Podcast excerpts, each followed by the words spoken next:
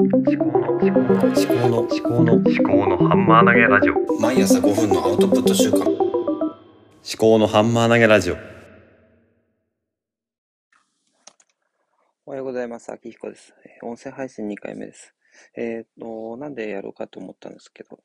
ということなんですけど、まあ、ちょっと思ってることをまあ吐き出しておきたいなと忘れちゃいそうなんで、で、ノートの下書きも作ってるんですけど、テーマとしてはインプットなんですけど、インプットの仕方のイメージとして、インプットって何かっていうと、情報収集だと思うんですね。簡単に言っちゃえば。とか、学習とかなんですけども、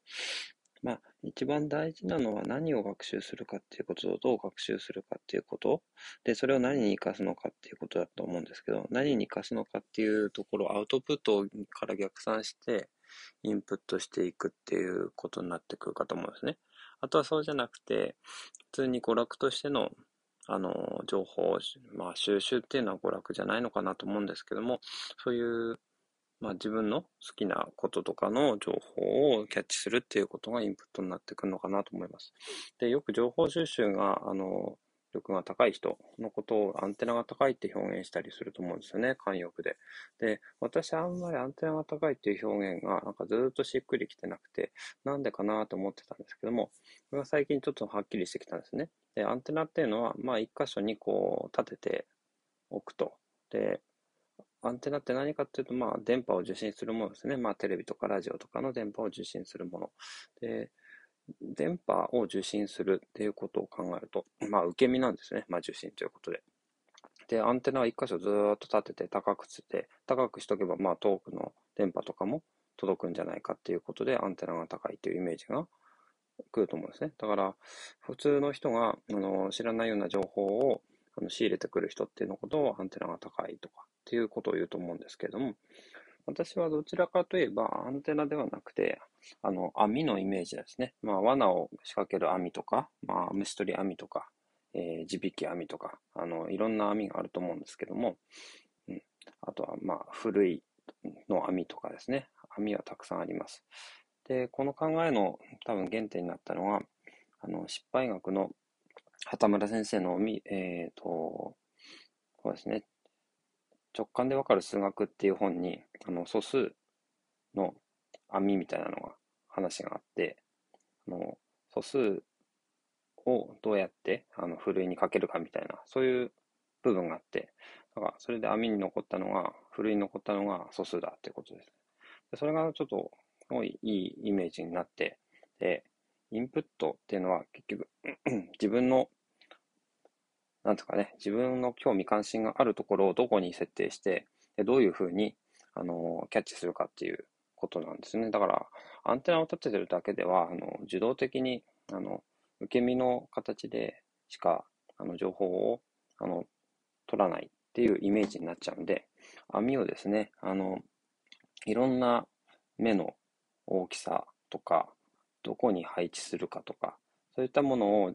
自分の今の興味関心と、あと世の中の社会情勢とか、方向性とか、そういったものに、あの、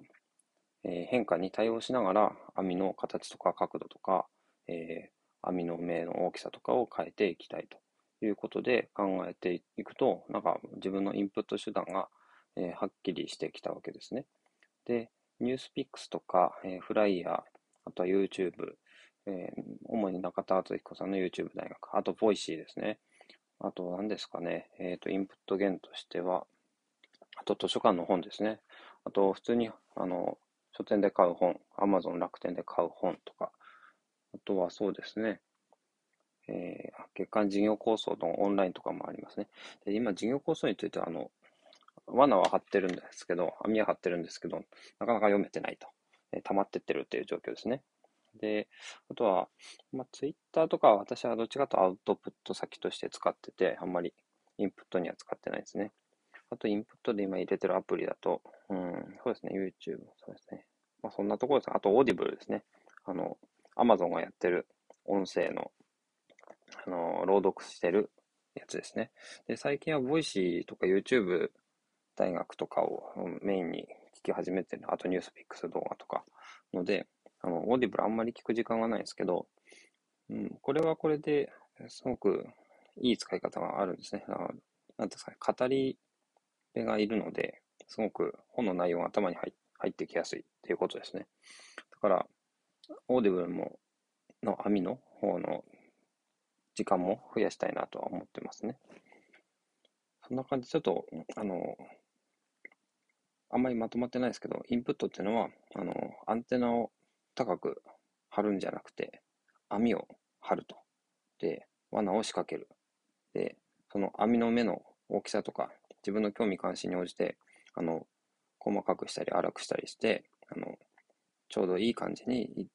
常に調整していくってことをやっていってます。それを、まあ、これが絶対正しい完璧な網だっていうのは多分なくて、常に世の中も自分も変化するので、それに合わせて、えー、インプットの網を変えて、で、インプットした網網で、えー、捉えたものを、じゃあどうあの料理して、あの、外に出していくか。で、それがまた別な人のインプットの網にかかるっていう、そういう